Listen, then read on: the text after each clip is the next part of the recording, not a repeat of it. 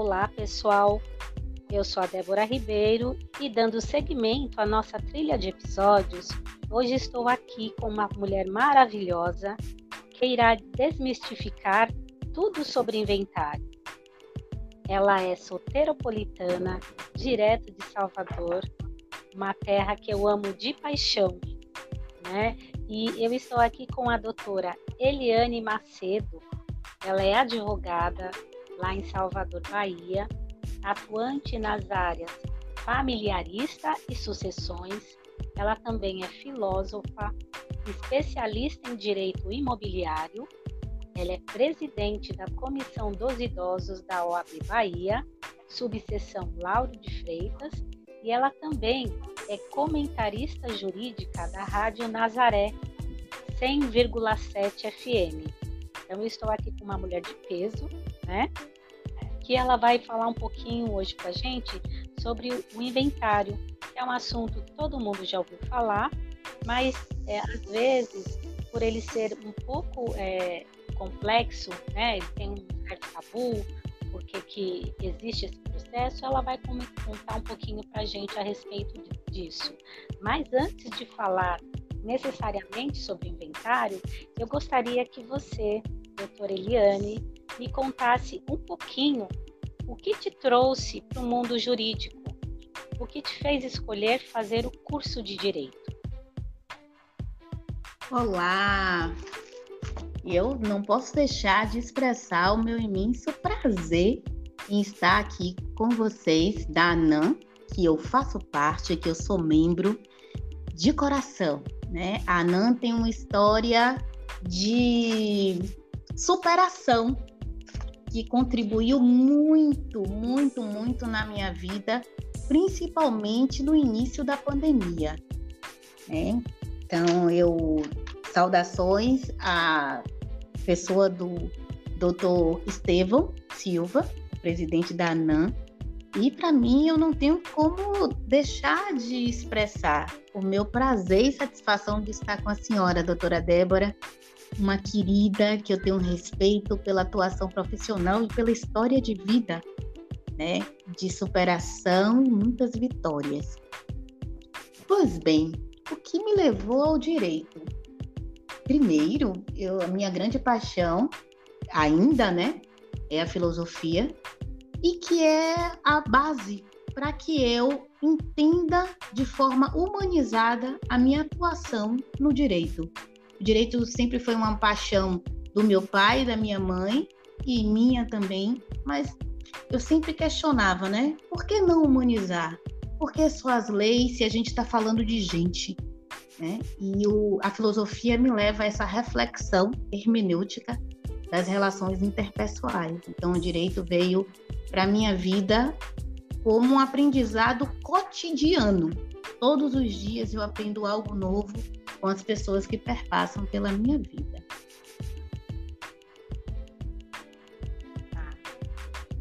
Muito legal.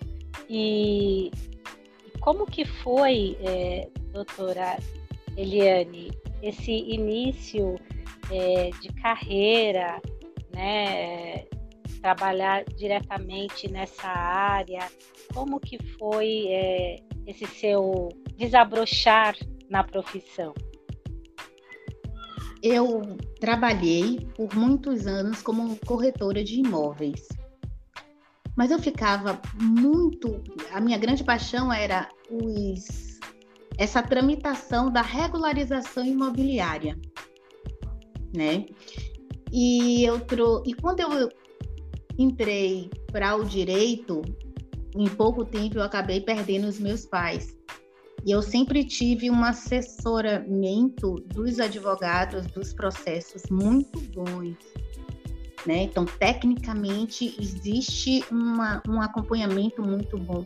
Mas eu comecei a perceber que o, o inventário, a partilha, vai além da técnica, do que vai para cada um, o quinhão de cada um que tem direito. Porque muitas vezes você fala de questões afetivas, daquela casa onde você viveu anos com seus pais, com seus familiares, daque, sabe? Então, vai além do valor monetário.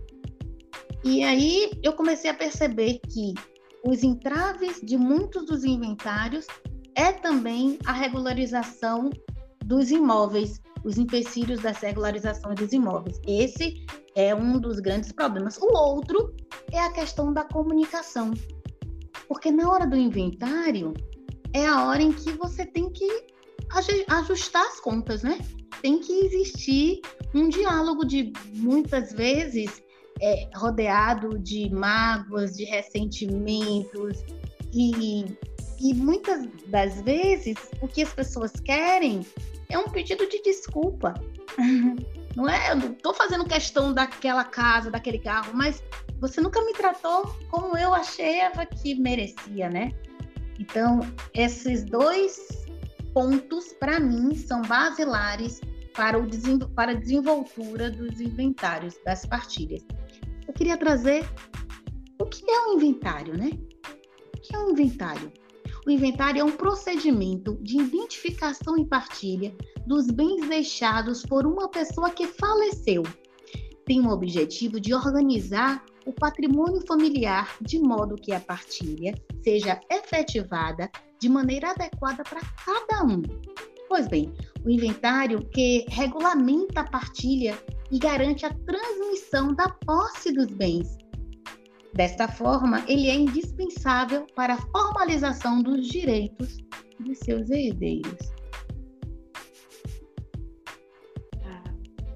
bacana, doutora. Eu tenho umas perguntas aqui para fazer, porque eu não atuo nessa área e isso é tudo muito novo para mim, né? Sempre que me perguntam alguma coisa sobre inventar, passa para o colega, porque eu já, já peço auxílios aos universitários, porque para mim é um campo totalmente que eu desconheço, né? É, quais é, seriam os tipos é, de inventário? Né? Dá para fazer um inventário no cartório, tipo igual um, um divórcio, alguma coisa assim, ou tem que ser necessariamente é, só a via judicial? Será que você poderia explicar para gente? Sim, é, existem duas modalidades é, do inventário. Existe o inventário judicial e o inventário extrajudicial. O inventário judicial, ele é, ele é feito quando não existe uma concordância entre as partes, quando existe criança ou uma pessoa com deficiência, tá? Já o inventário é, extrajudicial, ele é feito no cartório de notas. Então, em qualquer lugar do Brasil, existem cartórios de notas e ele poderá ser feito lá. Mas existem alguns pré-requisitos, dentre eles, tem que haver concordância entre as partes no que diz respeito à partilha, não pode haver criança e nem pessoas com deficiência. Sendo um inventário extrajudicial e todos concordarem, ele pode ser representado pelo mesmo advogado. Por ele ser extrajudicial, a gente não pode esquecer que é imprescindível a presença do advogado. Tá? Entendi. E existe algum prazo para poder é, entrar com esse tipo de processo? A pessoa morre, eu preciso esperar morrer todo mundo? Ou eu já, assim, por exemplo, um casal, né? O casal deixa os filhos, é, morre um deles, eu preciso, é necessário. Não, não, não é necessário é, o inventário, ele, a partir... Porra, é mais fácil, é, que aí eu já entro no inventário. Tem que ter um prazo a partir da morte da pessoa para poder entrar com esse processo. Eu não sei se eu consegui fazer clara assim, na minha pergunta. Uhum, assim, a partir do falecimento de uma pessoa, dá-se a necessidade da abertura do inventário. Ele tem um prazo de até 60 dias, não são dois meses, ok? São 60 dias para que possa entrar com o inventário judicial ou extrajudicial, protocolar ele e não ter a multa.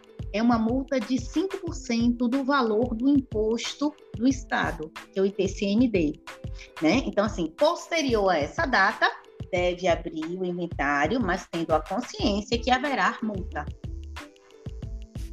Não tem a necessidade de falecer um, o, o, esposo, tem que esperar falecer a, a, a, a, a mulher. Não. Falecendo um, já inicia essa partilha, né? Porque, é, infelizmente, é isso que acaba acontecendo e acaba acontecendo confusões patrimoniais, né? Porque às vezes um falece e casa com uma outra pessoa e já que tem outros filhos. Então, o ideal é, teve um falecimento, vamos resolver esse problema aqui, né? Eu sempre vejo o, o, o inventário como a vida mesmo, né? São ciclos. A gente nasce, cresce, reproduz e produz e falece. Então, esses ciclos têm que ser fechados, né? De forma honrosa, porque muitas vezes é, é, esses imóveis, quando, quando tem móveis ou obras de arte, né? Eles, eles têm que dar uma, ter uma continuidade, eles precisam de, de um zelo, de um cuidado, de uma limpeza, né? não é simplesmente é, eu vou deixar para lá, eu não vou resolver. A, a, as situações elas têm que ser sanadas, né? Têm que ser finalizadas. Ah, e doutora Eliane, e uma das coisas que eu percebo, né, geralmente nas, nas famílias que já não tem tanta condição, até mesmo de, de, poder pagar um advogado, enfim.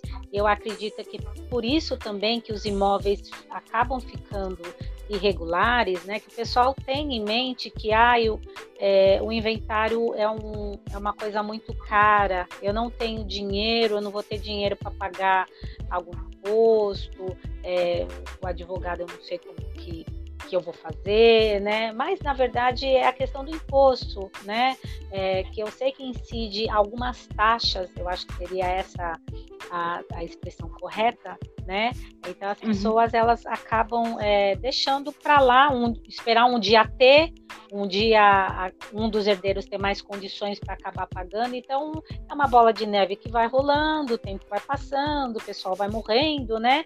E existe alguma forma, né, de, de sei lá, de sintetizar isso? É, é um mito? É uma realidade? Essa questão mesmo da onerosidade do inventário?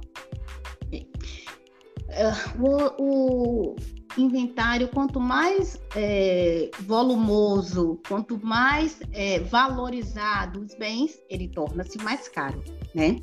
E existe uma modificação na, a nível de tributação com base em cada estado. Por exemplo, São Paulo, é, até 40 mil não afetou o pagamento do IPCMD, que são os impostos mais relevantes, né? Em compensação, é uma alíquota fixa de 4%. Já em Minas Gerais, a alíquota fixa é de 5%. Já aqui na Bahia, se o, se o montante for dos bens for de até 100 mil reais, não paga nenhum imposto. Mas se for de 200 a a 300 mil reais, 4%. Acima, 8%. Acima de 300 mil, 8%. Então, assim, existe uma alíquota diferenciada para cada estado. Né? Isso a gente tem que observar com muita cautela. Além das alíquotas vinculadas ao Estado, existem os impostos relacionados aos cartórios, que eles também são é, vincula é, têm um valor né, é, de acordo com o valor do montante dos bens, ok? Então, o que, é que a gente, onde é que a gente vê o valor do montante dos bens? Por exemplo, um carro pela tabela FIP, um imóvel pelo valor é, designado pela prefeitura, o valor venal. Então, esses valores não são aleatórios, existem órgãos competentes para poder nos fornecer, ok? Uma outra coisa que eu gostaria de ressaltar é que ah, eu meu meu João faleceu e não deixou nenhum bem. A necessidade de fazer um inventário negativo, eu vou dizer para vocês, se ele não deixou bens, mas ele deixou dívidas, é importante que seja feito um inventário negativo. Para quê? Para que os herdeiros não sofram com relação à cobrança indevida. Porque o, os herdeiros, ele tem que responder é, até o valor que é designado a ele da herança. Não é assim, por exemplo, ah, João faleceu e deixou é, deixou muitas dívidas, os herdeiros terão que pagar tudo. Não é bem por aí, né? O herdeiro paga até o valor da herança. Mas tem uma outra possibilidade também que a gente não pode deixar de ressaltar. Por exemplo, se o, a pessoa que morreu, o dito decujus, né, o falecido, ele, ele faleceu, mas ele deixou um valor na conta corrente. Há a possibilidade, segundo a legislação, de nós darmos a elaboração de uma escritura de nomeação de inventariante em que possamos requerer que os valores dos tributos sejam abatidos da conta corrente. Olha, essa é uma boa, uma boa solução também. Né? Então, assim, os tributos, que é algo que assusta tanto, ele pode ser abatido. Não, não vai, o, o herdeiro ele não vai sacar. Ele, esse dinheiro será debitado na conta que ele é correntista. Uma outra possibilidade também, para quando não tem o dinheiro, é a concessão da escritura de, de sucessão, a escritura pública de cessão de inventariante. Ela é regida, tem alguns é, pré-requisitos que constam no artigo 1793 do Código Civil. Mas essa é uma possibilidade de que, se o herdeiro tem uma, tenha uma chance de vender esse imóvel, esse imóvel será é, diretamente no cartório de notas lavrado uma escritura possibilitando essa transferência entendeu? Então, assim, existem possibilidades de é, ser é, lavrado, o, lavrado o inventário, tanto judicial quanto extrajudicial, como solução. Né? É que as pessoas consultem um advogado que atue nessa área, e nesse Brasil maravilhoso tem muitos colegas, para que possam fazer uma análise seriosa do, de quais são as soluções efetivas e que estejam é, é, com base na legislação para que possa resolver da melhor forma possível. Ah, muito interessante, doutora, essas colocações. Eu, algumas delas, eu não sabia, nem sabia que existia, né? Eu já ouvi pessoas falando, ah, eu tenho que vender a minha casa, é, não, minta, ah, a casa de fulano tá para vender, mas tá com inventário, é bom nem comprar e que não sei o quê. Então, de repente, é, se for o caso de entrar, né, num desses requisitos aí que a doutora colocou, é, viabiliza até, né, é, já a partilha, o desprendimento do imóvel, né? Tudo isso documentado com segurança para todos os interessados, né? Então eu penso que, né, como a própria doutora colocou, que é muito importante que você consulte um advogado é, de preferência especialista aí nessa matéria, né? Para que é, tenha uma melhor orientação, não é mesmo? Correto. E, mais uma, uma perguntinha que eu tenho aqui, né? É, quem que pode é, ingressar com um, pedido de inventário? Tem que ser só os herdeiros? Eu posso, pode ser um terceiro? Existe uma regra específica para isso? Pessoas que têm legitimidade para concorrer, é, para requerer o inventário. Dentre eles, o cônjuge ou companheiro, o herdeiro, o legatário, o testamentário, o credor, inclusive o Ministério Público. Então, nessa ordem, são as pessoas que podem, que devem, que estão na legislação do nosso Código Civil, com competência para poder requerer o inventário. Ah, entendi. E, por exemplo, como a doutora mencionou já aí o testador, né? É, qual que é, seria a diferença entre um testamento e um inventário? Porque o testamento, pelo menos né, dentro do meu pequeno conhecimento, é aquela pessoa que já, já deixa ali alguma coisa para alguém, né? O que, qual é a diferença entre esses dois institutos, né? E se eles se conversam entre si. Poderia explicar? Sim. O testamento é a manifestação de última vontade pelo qual o indivíduo dispõe para depois da sua morte em todo uh, o que diz respeito aos seus bens, né? Então, o que é que eu quero? Como é que eu quero que seja partilhado os meus bens? Só que, se não houver nenhum herdeiro necessário, quais são os herdeiros necessários? Descendente, ascendente e colateral, né? Filhos, pais, avós é, e esposa, companheiro, ok? Então, assim, se houver herdeiros necessários, só pode dispor de até 50% dos seus bens para o testamento. Se não houver herdeiros necessários, ele pode é, dispor do, da totalidade do seu, dos seus bens no testamento. No que diz respeito ao inventário, o inventário é pós-morte. Eu não decidi nada de como eu vou partilhar os meus bens e essa partilha vai acontecer como bem é, é, como concordar os herdeiros né, necessários. Outra, um outro ponto que eu gostaria de ressaltar é que atualmente está podendo fazer o inventário também extrajudicial quando tem testamento, anteriormente não. Só poderia ser feito o inventário judicial se houvesse testamento. Atualmente não. Pode ser judicial e extrajudicial. Ah, interessante isso, né? E qual que seria, a, doutora Eliane, a consequência, por exemplo, de não se fazer um inventário, né? Qual que é a consequência imediata e direta disso? Consequência de não fazer o inventário.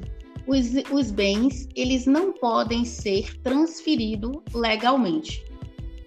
Então, a transferência efetiva e legal dos imóveis, dos bens móveis e imóveis, por exemplo, eu herdei uma casa. Essa casa eu não posso vender. A proprietária da casa eram os meus pais. Então, essa casa só poderá ser vendida a partir do momento em que for efetivado o inventário, com o termo de inventariante, com a partilha adequada com todos os envolvidos e também com a anuência dos herdeiros. Então, assim, é, eu tenho um fazer a transferência desse carro se houver, se for efetivado o inventário transferindo esse carro para mim. Então, muitas vezes as pessoas dizem assim: ah, mas eu não vou fazer, eu vou deixar para lá. E aí, quem vai utilizar? Quem vai, é, quem vai, quem vai pagar os impostos? E se você não paga, por exemplo, é um apartamento e esse apartamento está num condomínio, ninguém está como inventariante, ninguém vai assumir a propriedade. E quem vai ficar pagando os impostos, né? Então, tem essas peculiaridades que elas são imprescindíveis para a partilha. Porque se você não paga o imposto, o condomínio, ele pode ajuizar e adquirir. Se você não paga também o IPTU, a prefeitura também pode ajuizar e adquirir esse bem. Então, existem essa, essa necessidade de uma regularização mesmo, de fato. Entendi. E, doutora, por que que... É, eu sei que a doutora tinha comentado, né, que às vezes é um processo delicado, que envolve mágoa, envolve ressentimento, às vezes é, também está, está em, em, jogo a legitimidade dos herdeiros, né? Esses são alguns dos fatores que alguns desses processos de inventário demoram tanto. Tem processos que já rodam aí mais de 10 anos para mais, creio eu, né? É, qual que é o fator que demora tanto um processo? É a falta de documentação? É, é a morte ao longo do, do, tempo desse processo de inventário? O que, que é, já que a doutora trabalha nessa área, né? Qual que, pela sua experiência, por que, que um processo demora tanto para ser concluído? Doutora, tem, tem, tem muitos fatores, né, que acabam interferindo. Dentre esses fatores, a falta de diálogo. Infelizmente, o inventário ele é visto como uma finalização, um ponto, mas eu vejo o inventário como, não, não como um ponto final, mas um ponto de continuação. Até porque quem é proprietário desses imóveis, eles lutaram para ter, para adquirir esses imóveis, né? Muitas vezes é suor, sangue, suor e lágrimas, né? Como é muito bem dito, é, para poder adquirir esses bens. E você vai fazer o quê? Vai deixar para lá, ali é para dar uma continuidade daquilo você vai fazer o que para poder ampliar, para expandir. Eu vejo o inventário como algo e, e, e, objetos que têm que ser respeitados. Ali é uma história, ali é uma história de uma família, né? Além disso, a falta de regularização dos imóveis, isso acaba interferindo em muito muitos imóveis irregulares, com contratos de gaveta, com sem a transferência efetiva, sem as averbações necessárias. Então, eu, eu vejo que a partir do momento em que você senta, eu vou trazer para vocês o, o, o, como é que eu procedo no nosso escritório. No primeiro contato, eu busco uma reunião com todas as pessoas que estão envolvidas no inventário. Por quê? esse, essa responsabilidade não é exclusiva do inventariante, é de todos. É algo que tem que ser partilhado. Então, no primeiro momento, eu faço uma reunião com todos, e às vezes um não pode, digo, não tem problema. Nós faremos uma reunião híbrida, você participará dela online e quem tiver presencial, presencial, e boto todo mundo para assinar, explicando passo a passo do que é o inventário, quais são os procedimentos, a média dos custos, para que as pessoas tenham ideia de como é que a gente vai de fato partilhar. Por exemplo, tem imóveis que tem, tem partilha, que é uma casa, é uma são duas casas, mas tem quatro filhos. Vai fazer como? Vai dividir as duas casas no meio? é? O que, que você vai fazer com isso? Então a gente tem que ter um, um bom senso e um pouco de flexibilidade para ver o que é que a gente pode de fato fazer. Então a gente vai pegar esses imóveis e iremos vender, cada um vai ficar com a sua parte, ou então eu compro a parte do meu irmão e fico com o imóvel. Eu acho que esse, esse diálogo aberto, claro, ele deve acontecer. Uma outra coisa que a gente adota aqui no escritório, no nosso escritório, é uma. Nós abrimos uma, um, um grupo no WhatsApp para que todos estejam. Por que isso? Porque assim nós iremos manter as informações atualizadas para todos os envolvidos. E se você só fala com o inventariante, ele fica sobrecarregado.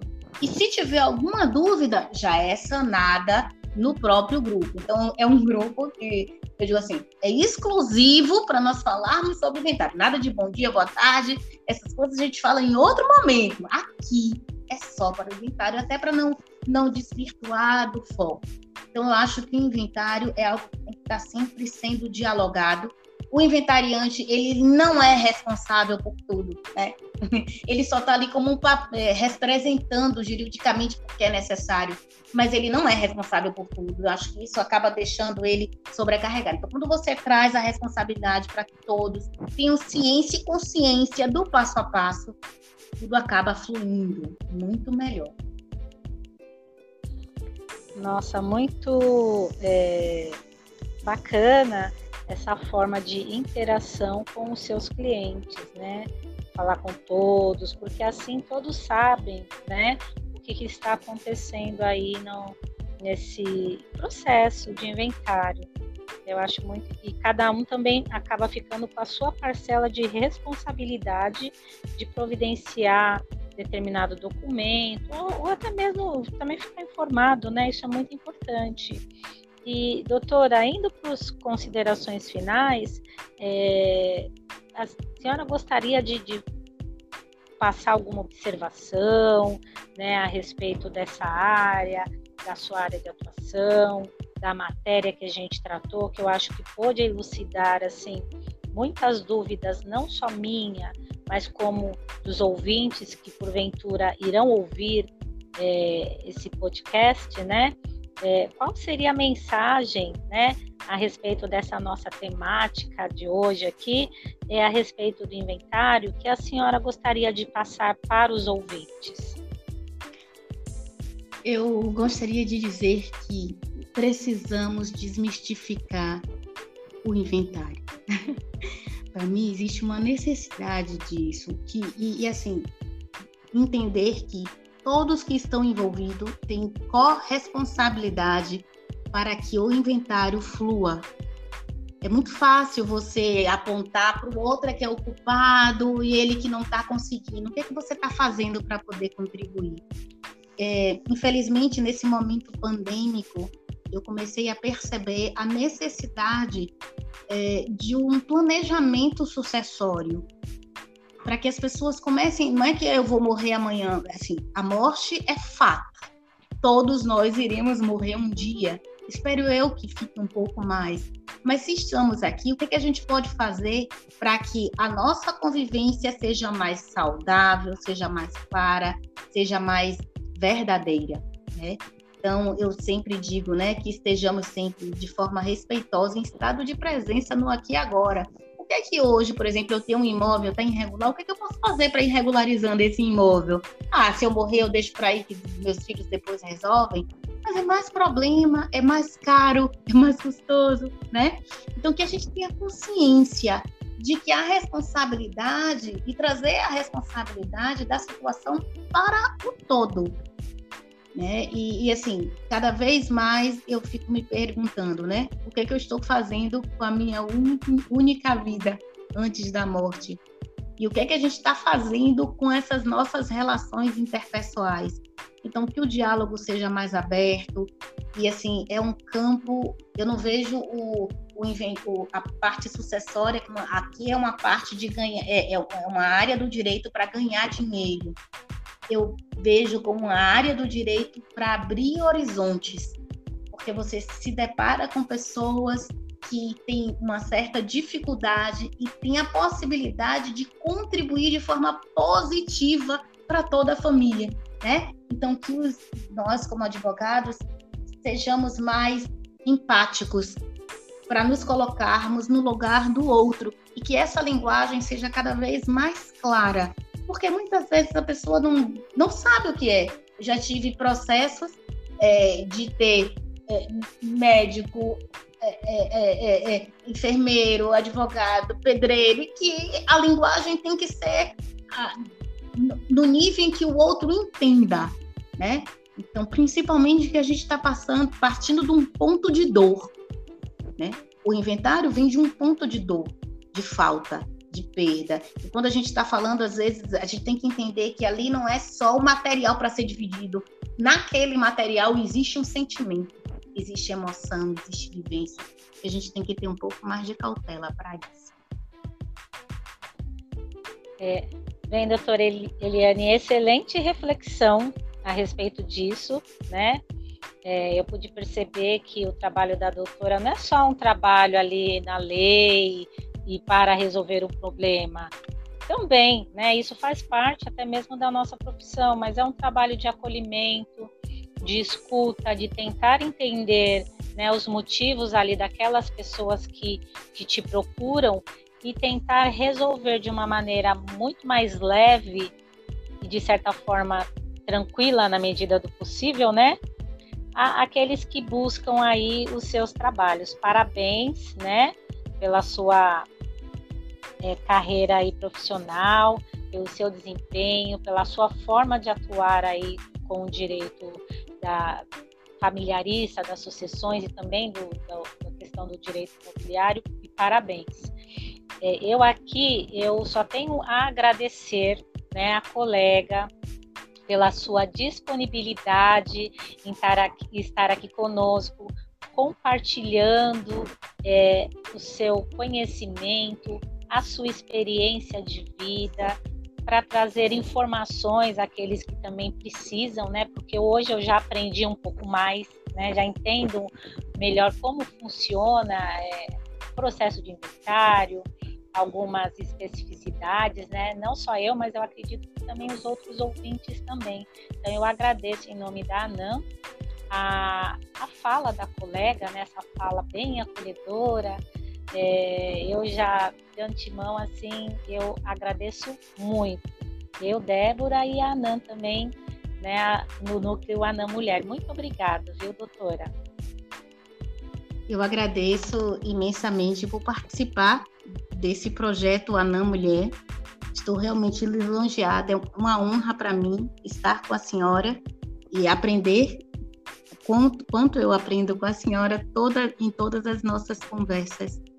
Eu agradeço imensamente a, a, ao doutor Estevo, a toda a equipe da ANAM, que desenvolvem projetos maravilhosos.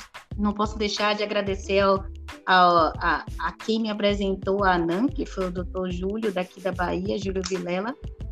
Muito obrigada por todos. Eu me mantenho à disposição dos colegas e dos ouvintes que tiverem alguma dúvida com relação a essa parte que a gente não pode deixar sem ser resolvidas, né? Tem um problema, nós temos que resolver que essa solução seja a melhor possível para todos os envolvidos. É, obrigada, doutora. E com essa fala maravilhosa, eu encerro aqui hoje o nosso episódio. Lembrando que amanhã teremos mais uma convidada maravilhosa para também aqui estar é, falando um pouco sobre a sua história de vida e experiência também, né? Dando seguimento à nossa homenagem ao mês da mulher. Amanhã teremos mais uma convidada aqui, mais para lá de especial.